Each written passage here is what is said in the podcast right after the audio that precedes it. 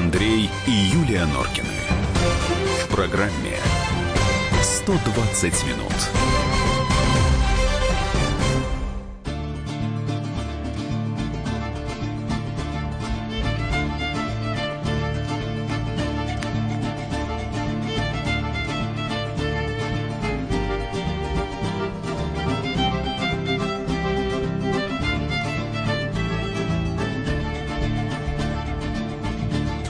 18.05, радио «Комсомольская правда», 120 минут. Норкин в студии. Добрый вечер! Я Балабаду! Здравствуй, Россия. Мы Добрый соскучились. вечер, Москва. Да, не успели уехать, а тут всякое что? разное. Что, все нормально? Все нормально. Жизнь идет. Надеюсь. Есть хорошие новости, есть, Есть плохие, плохие новости, новости. безусловно. Самая хорошая новость, что вы нас опять слушаете. Мы для вас будем сегодня работать вместе с коллегами. Так что, напоминаю, 8 9 6 7 200 ровно 9702. Это WhatsApp Viber. Телефон прямого эфира 8 700 200 ровно 9702. Что у нас сегодня будет в программе? Значит, 19.30 мы с вами э, и вместе с нашими коллегами обсудим итоговую пресс-конференцию главы МИД России Сергея Лаврова. Это традиционное мероприятие, которое наш министр иностранных дел проводит. А, там много всего было интересного сказано. А, я, кстати говоря, сегодня на НТВ частично тоже эту тему мы затрагивали в э, программе «Место встречи». Так, в 19 часов... Пиаритесь? Пиаримся, конечно. А, а что? А за, да, там сегодня очень много говорили о радио «Комсомольская правда», куда Серьезно? Путин приходил. О, да. жалко, что я не видела. Конечно, ни- ничего страшного. А, в 19 часов, прошу прощения, если кто-то ненавидит Ксению Собчак, вот, мы тоже соскучились. Норкина, привет, привет. А, Владимир Варсобин придет к нам в студию. Мы хотим его впечатления от э, услышанного в эфире «Комсомолки» узнать, и чтобы вы поделились своим впечатлением а, по поводу того, что говорила Ксения Собчак в нашей студии. Ну, вы сами понимаете, кандидаты на пост президента к нам будут приходить постоянно. Вот. А первый час у нас большая сложная тема, очередное ЧП в нашей школе, в российской. Здесь, к сожалению, нужно вот это слово очередное, потому что то, что произошло сегодня в Перми, еще несколько лет назад у нас не происходило. Вот почему? Вот это вопрос, который нас, с Юлей, очень волнует. Давайте с этого и начнем. Андрей и Юлия Норкины. В программе 120 минут. Ну что же, Пермская школа. Я не очень до сих пор понимаю, что там произошло, ну вот э, в смысле фактологии. Я не знаю, Юлька, может быть, у тебя какая-то более полная картина сложилась? Ну, я так понимаю, что сегодня утром э, началась третья четверть, и начался этот кошмар. э, Произошло э, это все да. утром, в 10 У нас есть часов. справка, кстати говоря. Давайте, Ребята да. подготовили наши Коллеги, редактора. да. Да, Пос- пос- более пос- сжатые послушаем, и- да, что произошло, будем потом со всем этим разбираться. Справка на радио «Комсомольская правда». Утром 15 января появились сведения о том, что двое мужчин в масках напали на учеников Пермской школы номер 127. Позже стало понятно, что двое мужчин – это ученик 11 класса Александр и бывший ученик школы, который перешел учиться в колледж. Его зовут Лев. Обоим по 16 лет. В здание они прошли не через вахту, где дежурила женщина, а через черный вход. Зашли в кабинет, где учительница Наталья Шагулина вела урок у 4 Б. Как рассказала в эфире радио «Комсомольская правда» сестра одного из четвероклассников, учительница пыталась взять телефон, но преступники напали на нее с охотничьими ножами. В это время некоторым детям удалось выбежать в коридор и позвать на помощь. Нападавшие в итоге были задержаны с серьезными травмами, сейчас они в больнице. Учительница получила ранение в шею, ей уже сделали операцию. Пострадали еще 12 учеников, остальных эвакуировали. Следственный комитет пока не определился с причинами произошедшего. По одной из версий, отчисленный ученик Лев был обижен на учительницу и планировал напасть именно на нее. До этого выдвигалась версия, что в школе началась драка между учениками. У некоторых из них были ножи, а учительница вместе с 4 Б пыталась их разнять. Следственный комитет продолжает разбираться в происшествии. Возбуждено уголовное дело о покушении на массовое убийство. Ну вот это то, что касается таких сухих фактов. Это, конечно, мало что объясняет. Нет, ну, на самом деле, сегодня, насколько я слушала эфир «Комсомольской правды», очень много говорили об этом, и история обрастала подробностями, И она еще будет обрастать. и достаточно тяжелыми подробностями. И кто-то очень много в э, сетях говорили о том, что безобразие, куда смотрела охрана, и я знаю, что э, и Кузнецова туда выехала, и, в общем, много-много-много всяких э, чинов высокопоставленных разбираться с причинно-следственными связями.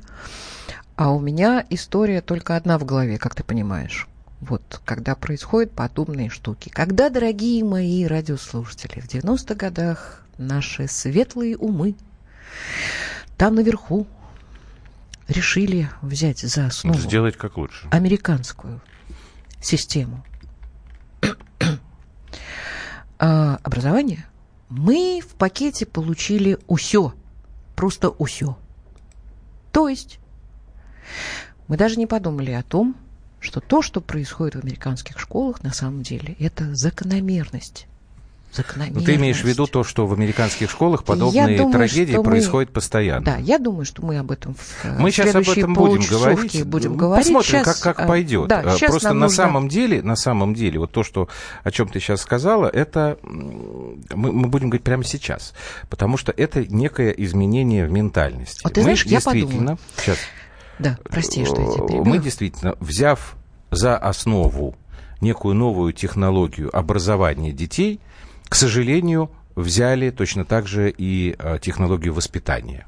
То есть в нашей школе мы с Юлькой 500 тысяч раз об этом в эфире успели уже поговорить на «Комсомольской правде», да, что у нас школа перестала воспитывать. Не буду говорить сейчас пока почему. Там масса причин, огромное количество. И у нас школьники стали э, по-другому относиться, в том числе к подобным вещам. Вот сейчас я хочу вам дать небольшой фрагмент, послушать. А, В Ютьюбе девочка, она училась, учится в этой школе, она записала, сделала эту запись, выложила ее в YouTube, ну, практически вот сразу же после того, как это произошло. Пожалуйста, внимательно послушайте, что она говорит, потом я а, обращу ваше внимание, почему я а, просил вас слушать это внимательно. Можно нам этот синхрон дать? Привет, с вами Диана. У нас э, происшествие в школе. Лестница у нас вся в крови, э, поэтому мы сейчас все торчим в спортзале. Все просто психуют. Подруга моя психует, я психую. Кристина одна не психует, похоже. А, старшеклассники веселятся. Господи. Мы просто не знаем, чего, что тут происходит. Но это просто ад полный. Даже человек, который у нас никогда не ревел, сейчас ревет просто. И в кругу друзей просто ревет. Просто тупо ревет. Я просто в панике. Все в панике, почти все в панике. Несколько секунд назад я просто тупо ревела. Я не могла успокоиться.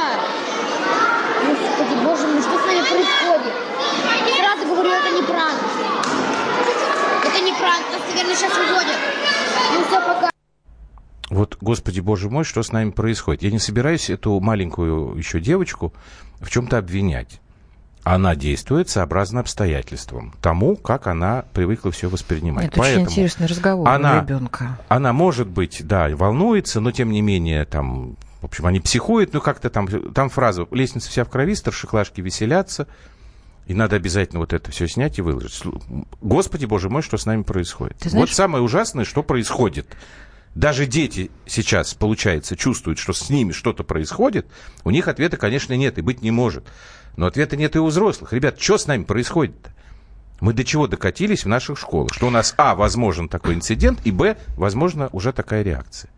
В свое время замечательный психолог по фамилии Юнг говорил о том, что э, в начале 20 века общество стало походить на огромный детский сад. Знаешь почему? Нет. Потому я что мы все- Небольшой знаток. С начала 20 века заразились инфантилизмом.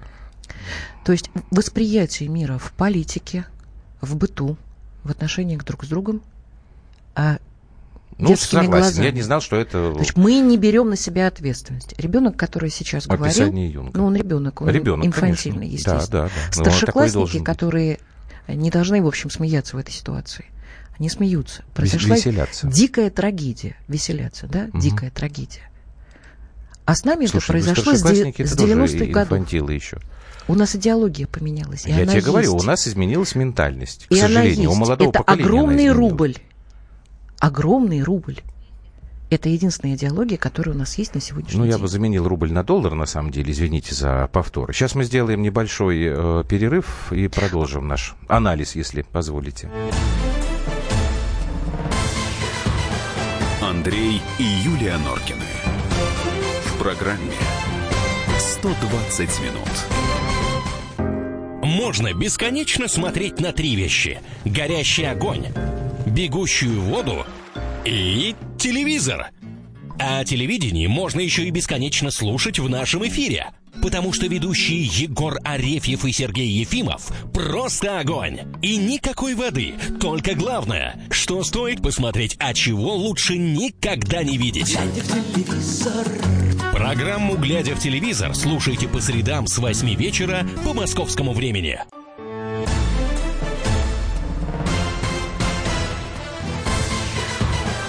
Андрей и Юлия Норкины. В программе 120 минут.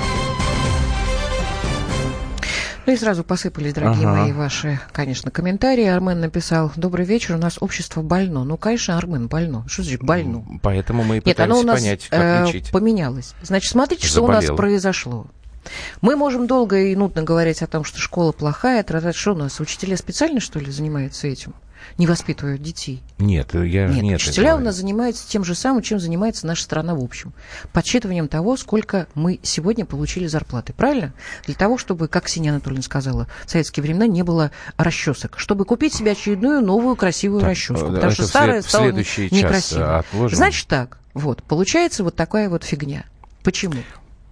Потому что, как говорил тот же самый Карл Густав, как мне здесь подсказали, Юнг, значит, как вырастает инфантильный человек? Очень просто. Если нам с вами, дорогие наши родители, э, удобнее зашнуровать ботиночек малышочку самому, потому что он долго копается, возится и делает не так, мы зашнуровываем сами. Значит, первый звоночек. Второе.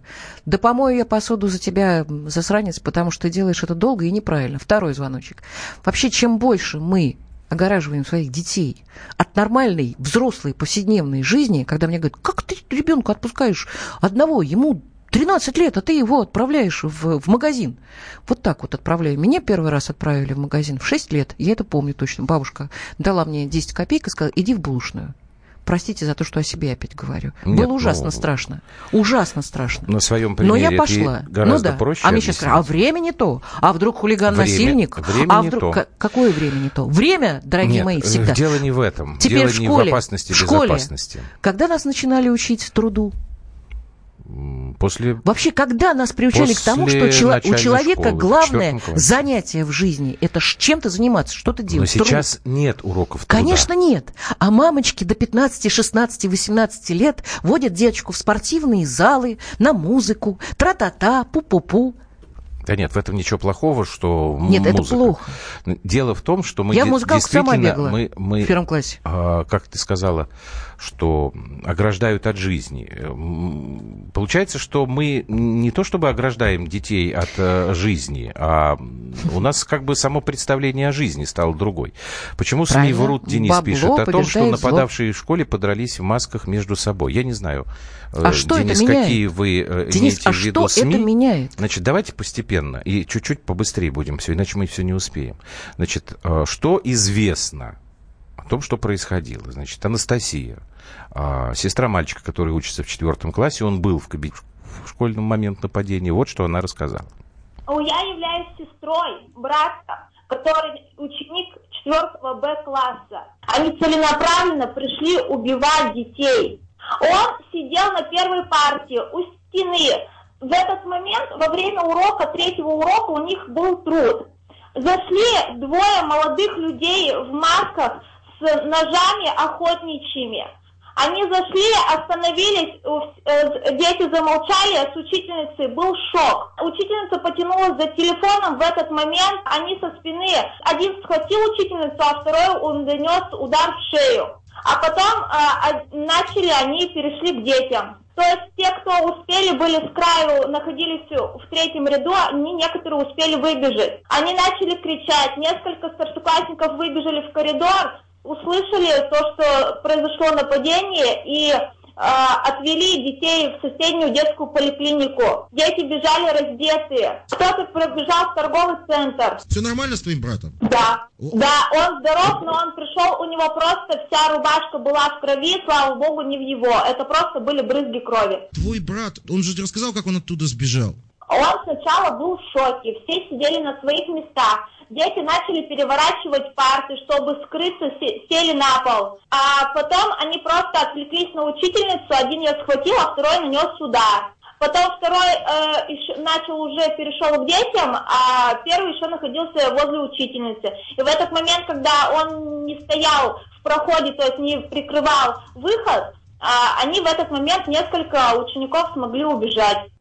Ну вот вам э, рассказ со слов очевидца, поэтому, Денис, еще раз говорю, я не очень понимаю, почему вы такое значение, вот почему СМИ врут о том, что нападавшие в школе подрались в масках между собой. Сейчас неважно, были на них маски или не были, подрались они сначала между собой или пришли вдвоем там бить какого-то третьего, я и такую версию тоже слышал. Главное то, что двое все еще детей, но таких уже повзрослевших подростков, пришли в школу с ножами, чтобы сделать нечто.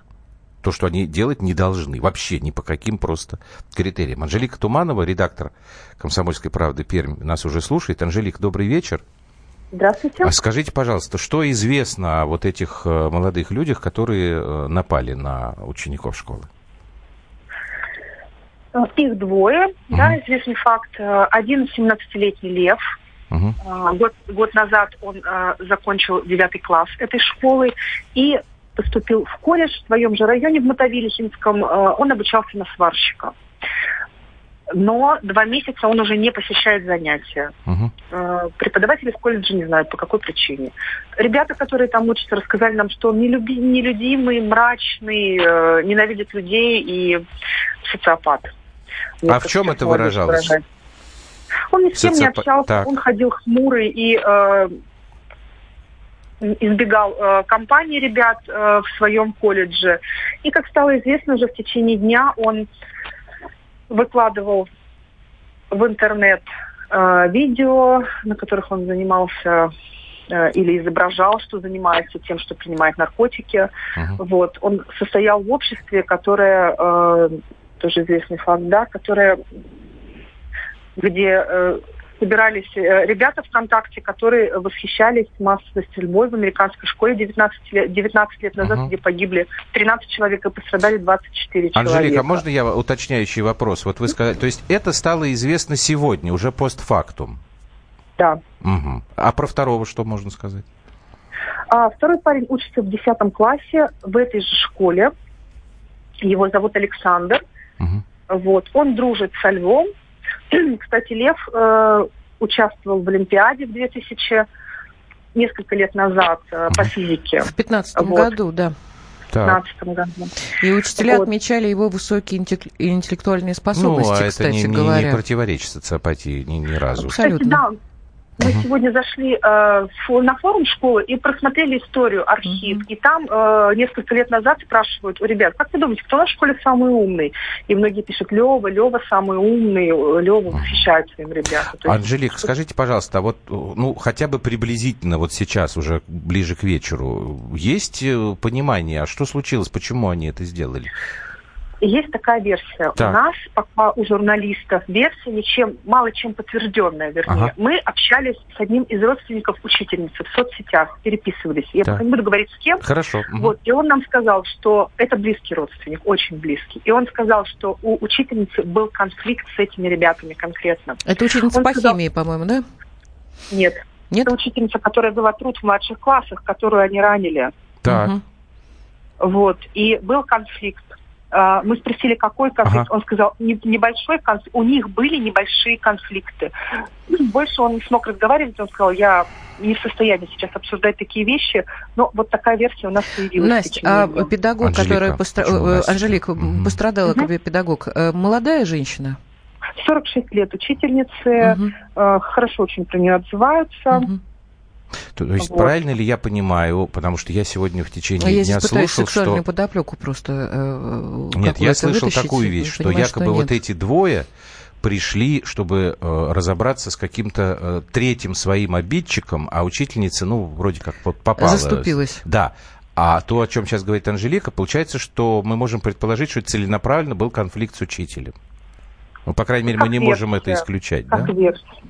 Mm-hmm. Силовики официально сегодня целый день дают версию журналистам о том, что, ну и общественности, о том, что э, ребята, да, пришли э, нападать, но э, между собой у них какая-то была стычка, поножовщина. Ну да, да, да. Это учителей, ага. А как, как четвероклассники их принимали, в общем, непонятно пока с этой историей. Угу.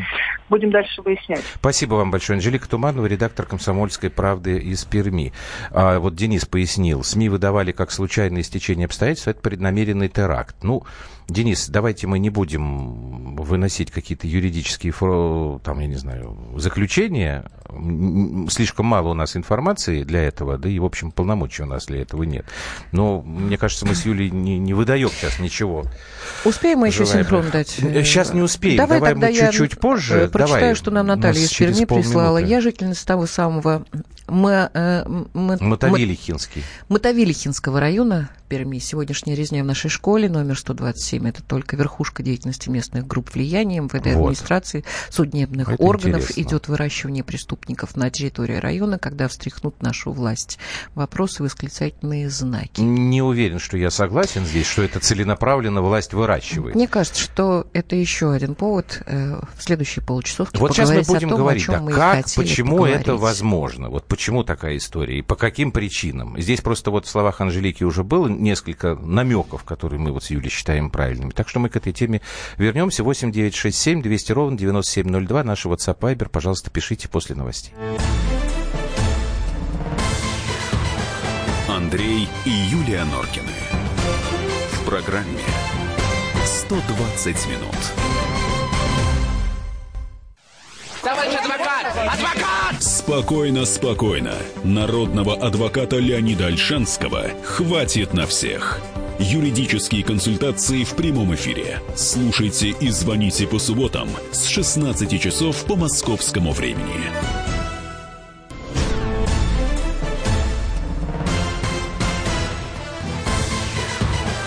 Андрей и Юлия Норкины. В программе 120 минут. 18.32 в Москве. Мы продолжаем а, программу 120 минут и продолжаем обсуждать...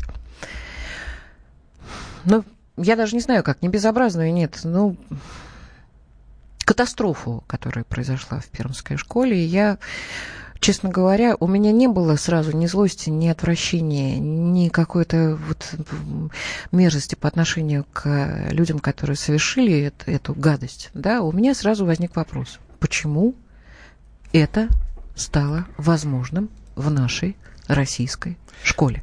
Ну, тут э, обязательно мы должны вот этот вопрос дать. Это как бы безопасность в школах охрана.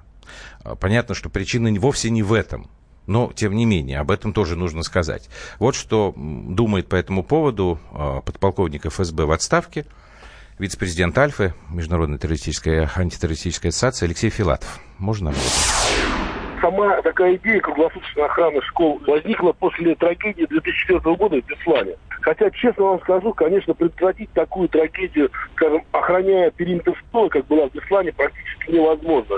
Количество охраняющих должно быть, ну, как минимум, взвод спецназовцев эта идея охраны школ, она возникла и была реализована как раз для предотвращения именно вот таких случаев, которые сегодня произошли в Перми и, например, был в Москве пару лет назад в Отрадном. То есть это, в принципе, уменьшит преступность страны самих же школьников. Для этого что было сделано? Введен постоянный пост охраны, установлены рамки металлоискателей. Для чего прежде всего? Для того, чтобы в школу ученики не могли приносить холодное оружие, травматическое. Но, к сожалению, вот именно э, реализация правила у нас, как правило, всегда страдает. На школе находятся э, частно охранные предприятия, которые предлагают охранять за меньшие деньги. Как только объявляются меньшие деньги, сразу же страдает качество. Вот нельзя относиться к охране именно по остаточному признаку.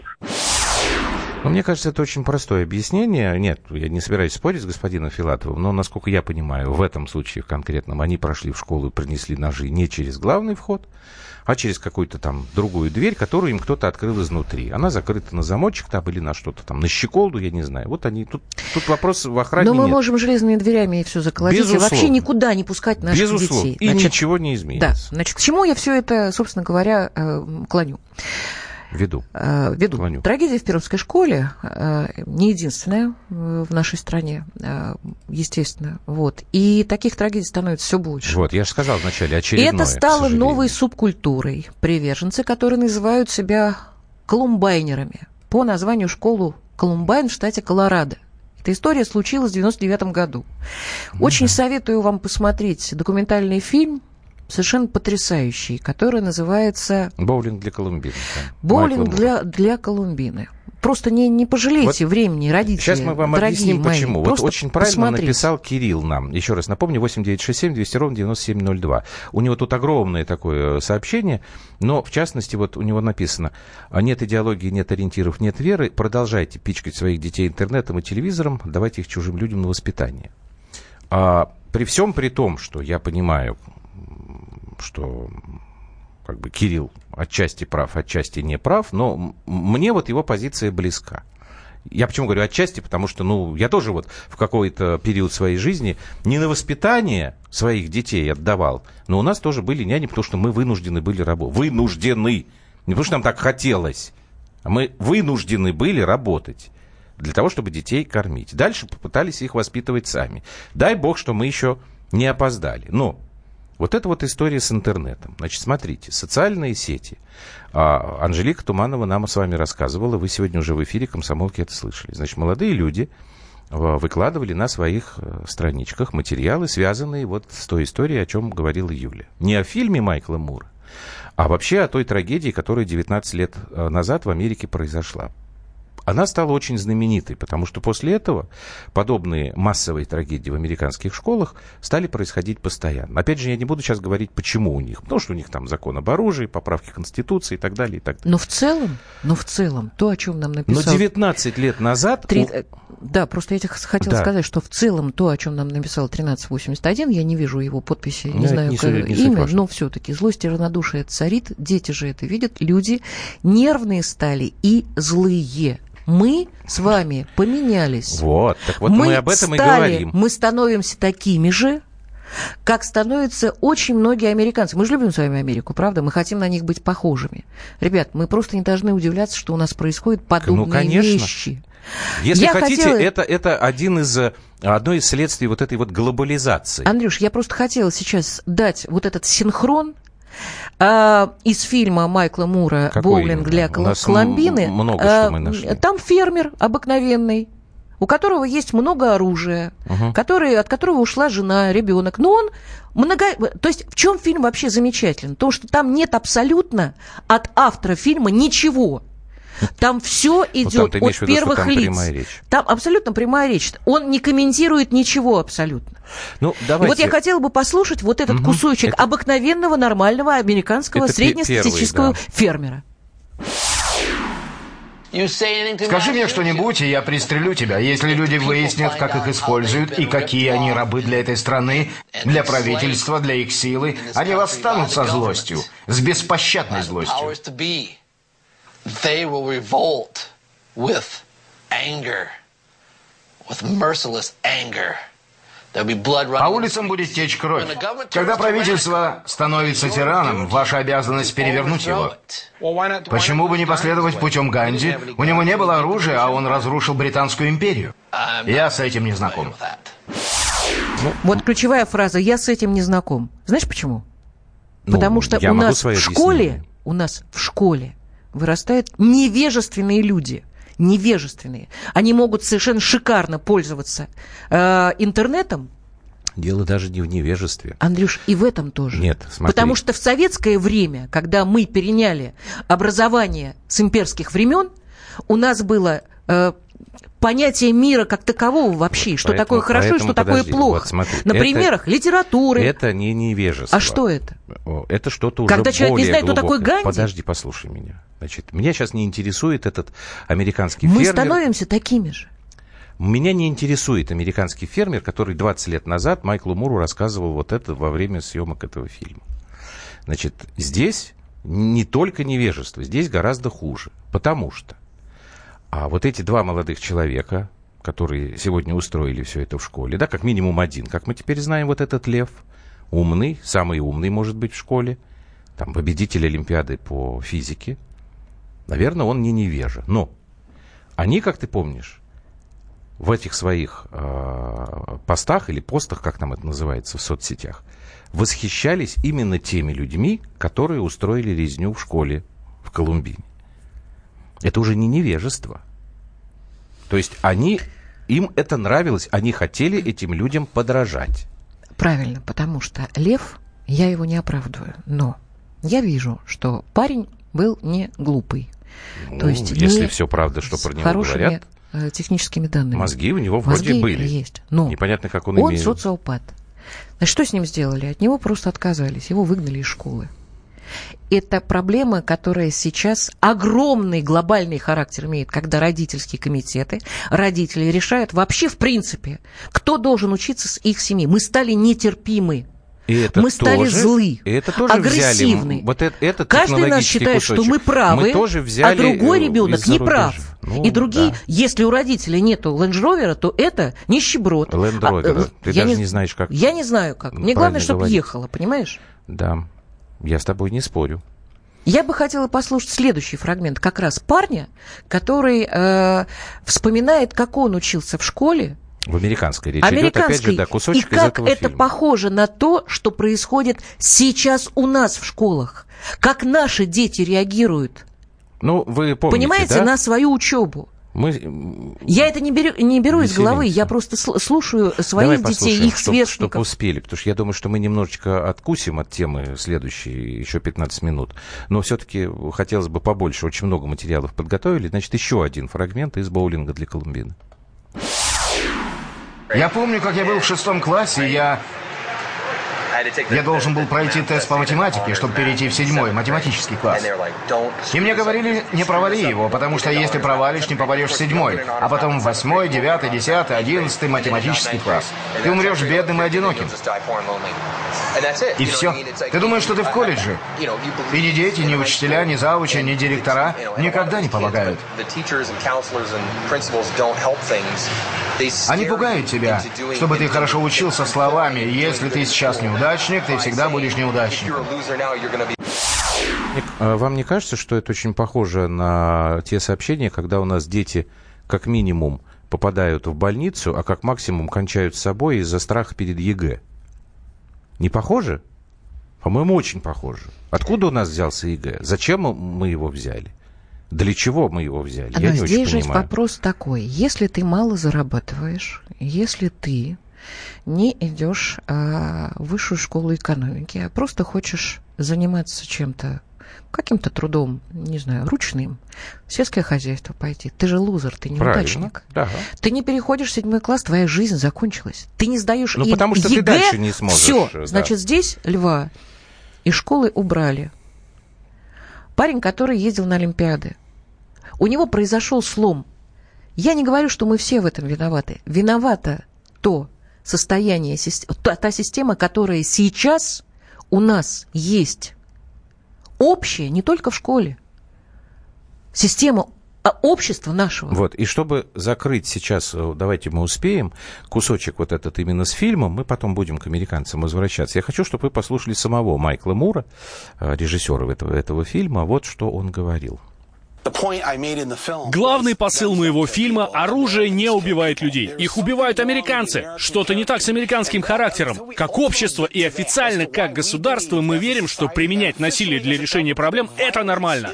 Если нам кажется, что у кого-то возможно есть оружие массового поражения, то это нормально вторгнуться в чужую страну и убить сотни тысяч мирных жителей. Мы одна из немногих стран наряду с Северной Кореей, Саудовской Аравией и Ираном, которые до сих пор применяют смертную казнь. Мы верим, что убить человека, совершившего преступление, это нормально. Страх и расизм – вот что отличает нас от других стран. Наши власти и наши политики годами формировали американский психоз. Мы испуганные люди, и мы боимся уже очень давно.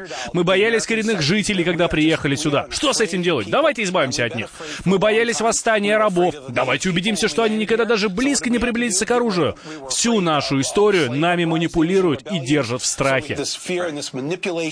Вот почему я попросил этот кусочек взять. У него вот в самом начале была фраза «что-то не так с американским характером». Так вот мы с Юлей пытаемся донести до вас свою точку зрения, что что-то не так стало происходить с нашим русским характером. Если в наших школах стали теперь повторяться траги- такие трагедии, значит, извините меня, процесс это уже запущен. Андрей и Юлия Норкины.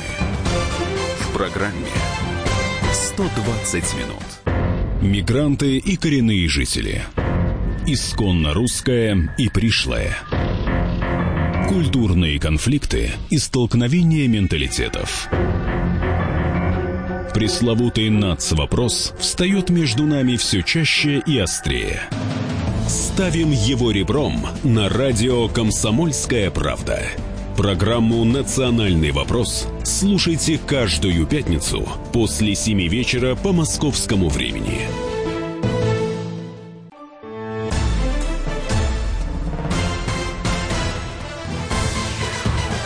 Андрей и Юлия Норкины. В программе «120 минут». Послушаешь на работе, какую бурную деятельность разводят молодые мамаши, понимаешь, у кого такие дети. Нынешние молодые родители, по-моему, жертвы 90-х. Рвачество, отсутствие морали и нравственности, пишет Денис. Вот вы поймите, пожалуйста, это ж не потому, что нам с Юлькой делать больше нечего, и мы про эти 90-е там их там пытаемся всяким образом а, оболгать, там, а, оклеймить, охмурить. Ну, просто, слушайте, ну это логика. Раньше такого у нас почему-то не было. Почему, спрашивается? Ну, наверное, потому что у нас по-другому подходили к вопросам образования и воспитания подрастающего поколения. Простите меня за банальность. Значит, сейчас мы, вот сейчас даже в нашем эфире уже вспомнили несколько подобных случаев. С этим стрелком там из Отрадного там, и так далее, и так далее. Мы что, хотим, чтобы у нас дальше этот, э, я вообще сказал, процесс запущен, чтобы все это развивалось по экспоненте? Давайте мы вспомним. Значит, вот эта история в Колорадском городе, в городе Колумбайн, произошла уже почти 20 лет назад. Сколько с тех пор произошло подобных трагедий в американских школах? Если каждая из них каким-то немыслимым образом э, получает у нас поклонников среди старшеклассников, которые почему-то восхищаются теми своими сверстниками, которые приходят в школу и убивают своих одноклассников. Вот чтобы просто мои слова не были голословными, извините за неудачный каламбур, давайте мы просто вспомним самые громкие подобные эпизоды, которые были в Штатах за последние годы. Справка на радио «Комсомольская правда». Подростки, устроившие резню в Пермской школе, в соцсети ВКонтакте состояли в группе «Колумбайн. История преступления». Напомним, громкий случай массового убийства в американской школе «Колумбайн» произошел в 1999 году.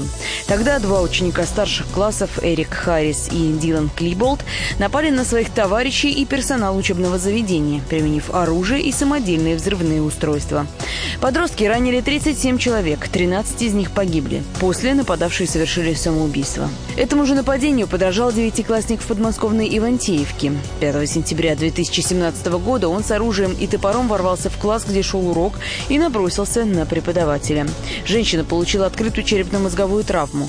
Затем мальчик стал взрывать самодельные петарды и открыл стрельбу из пневматического оружия. Находившиеся в классе дети начали в панике выпрыгивать из окон. Три ученика получили переломы и ушибы. Что же касается американских историй, то еще одна громкая произошла в декабре 2011 года. 20-летний выпускник школы Сэнди Хук в США застрелил из винтовки собственную мать, 20 учеников и 7 учителей. Когда к школе приехали полицейские, он покончил с собой. И это далеко не полный перечень американских историй. Мы здесь еще с вами вузы не берем. Вот Александр пишет, раньше это называлось стыд и позор, а сегодня слава и почет. Ну, да. Понимаете, а, я все время, э, когда возникают такие истории, я все время возвращаюсь к нашему замечательному э, педагогу, Макаренко? который, кстати, признан во всем мире. Да, это Макаренко.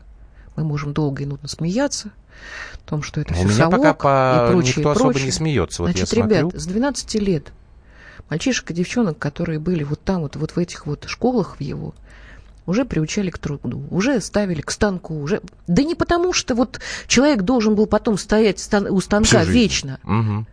Это было приучение к труду, потому что человек должен трудиться. Он должен быть нужным для чего-то на этой земле. Потерял вот я когда здесь. пацаны извини, я, не извини, нужны я никому, сейчас перебью. Извини, понимаете, я перебью. начинается вот такая фигня вот такая Мгм. начинается. Сейчас. Ну, там смысл был такой, что не могу на- найти, что вот э, родители 90-е, которые родились, вот они родители нынешних детей, они уже развращены вот этой идеологией, которую в нас впихнули, да, и они теперь воспитывают именно детей вот так. То есть я должна своему ребенку дать все. Вот оградить от всего. А если ты мамочка, которая не дает ребенку все? Это ты не Помнишь, мамочка. у тебя был, был случай, когда тебе сказали, что ты говоришь, нет, я не подарю своему ребенку iPod там седьмой, восьмой, А, десятый. это я Значит, с этим фиговый ты родитель, тебе было сказано. Боровой мне это. Кстати говоря, он мне должен из-за... Мы поспорили, он... э, Станка-то нет, Юля. А, послушайте, где же он, этот 8808. станок-то, Сейчас ребят? Давайте его возвращать. Чтобы закрыть американскую тему, Алексей Осипов, собственный корреспондент комсомолки в Америке, уже с нами. Алеш, добрый, э, добрый день. Добрый день. И коллеги, вы, я так понял, не очень хорошие. Почему бы Сапкору в Америке не подарить новый iPod, седьмой, восьмой или девятый? Это просто мне совершенно непонятно. Мы передадим начальству. У меня такой вопрос. Власти Соединенных Штатов, вот именно в таком федеральном масштабе, да, не отдельно власти штатов, а вообще в стране, было ли предпринята какая-то попытка остановить волну вот этого школьного насилия? Потому что все равно эти эпизоды происходят, к сожалению, с завидной регулярностью. Нет, и ответ кроется в твоем, Андрей, вопросе. Э, Дело в том, что образовательная система, она не является, не находится в федеральном подчинении. Более того, она даже не находится в подчинении конкретных штатов. Так сложилось исторически, она находится в подчинении учебных округов, а они могут затрагивать самые разные территории. Нет, ничего не делается, и краеугольный камень вот в этой э, пирамиде, это, в общем, та самая поправка Конституции, которая обеспечивает американцам право на э, свободное приобретение, продажу, владение использование оружием, э, будь то огнестрельное или холодное, не суть важно.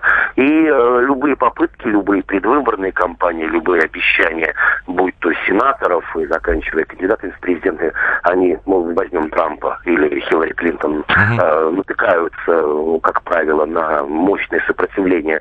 Оружейного лобби, и вообще поправки Конституции в Америке считаются чем-то таким вот, что-то вроде священной коровы. Но э, на уровне как раз школьных округов что-то предпринимается, как правило, разумеется, после очередной бойни, и э, пока э, вот лидером является Техас, это один из самых таких вооруженных штатов, там власти одного из округов приняли решение Дело в том, что большинство школ в Америке, равно как университетов, колледжей, является gun-free zone, то есть зоной свободной от оружия. Что, кстати, э, создает э, некие предпосылки для вот подобного рода э, убийств, насилия. Э, Человек, который тайно проносит оружие, он понимает, что, в общем, может оказаться единственным вооруженным человеком, и поэтому безнаказанно это на- э, оружие применить. Вернее, не безнаказанно, а, скажем так, без риска быть уничтоженным. Э, Возникает вот такая вот коллизия, и в одном из округов в Техасе приняли э, закон на местном уровне, который разрешает студентам высших учебных заведений тайно носить при себе оружие, то есть вот соблюдается и закон, что gun-free, то есть нет оружия на территории, но если тайно и с хорошим умыслом, то есть с умыслом защиты или ликвидации э, вот возможного насильника, то тогда это допускается, человек не будет наказан. Вот так вот. Но это пока доля процента от американской Понятно. территории, и ничего Понятно. с этим не попишешь.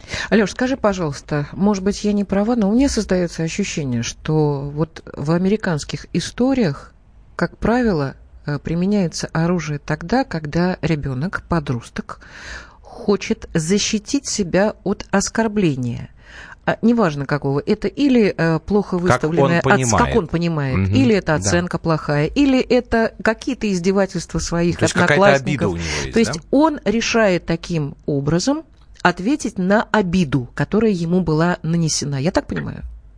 Нет, не так. Я намеренно, Так. вот готовясь к Мгм. программе, посмотрел статистику. Это где-то примерно 50 на 50. 50 процентов это э, то, что ты сейчас сказал, Юля, а еще вторая половина это скрытые проблемы, которые незаметны были Психологические, ни родителям, э, психологические, ни соученикам, ни преподавателям. Потом они вроде бы находят какие-то объяснения, но на самом деле вот в реальной жизни они не придавали этому, ну, действительно никакого значения в силу вот мелочности или там незаметности этих проблем. И э, даже психологи, коих в Америке, как известно, больше где бы там ни было в мире, американцы любят психологов и детей к этому при, приучать, они не распознают то, что ребенок склонен к насилию или в определенный момент в его голове что-то замыкает, он берет оружие и начинает расстреливать одноклассников.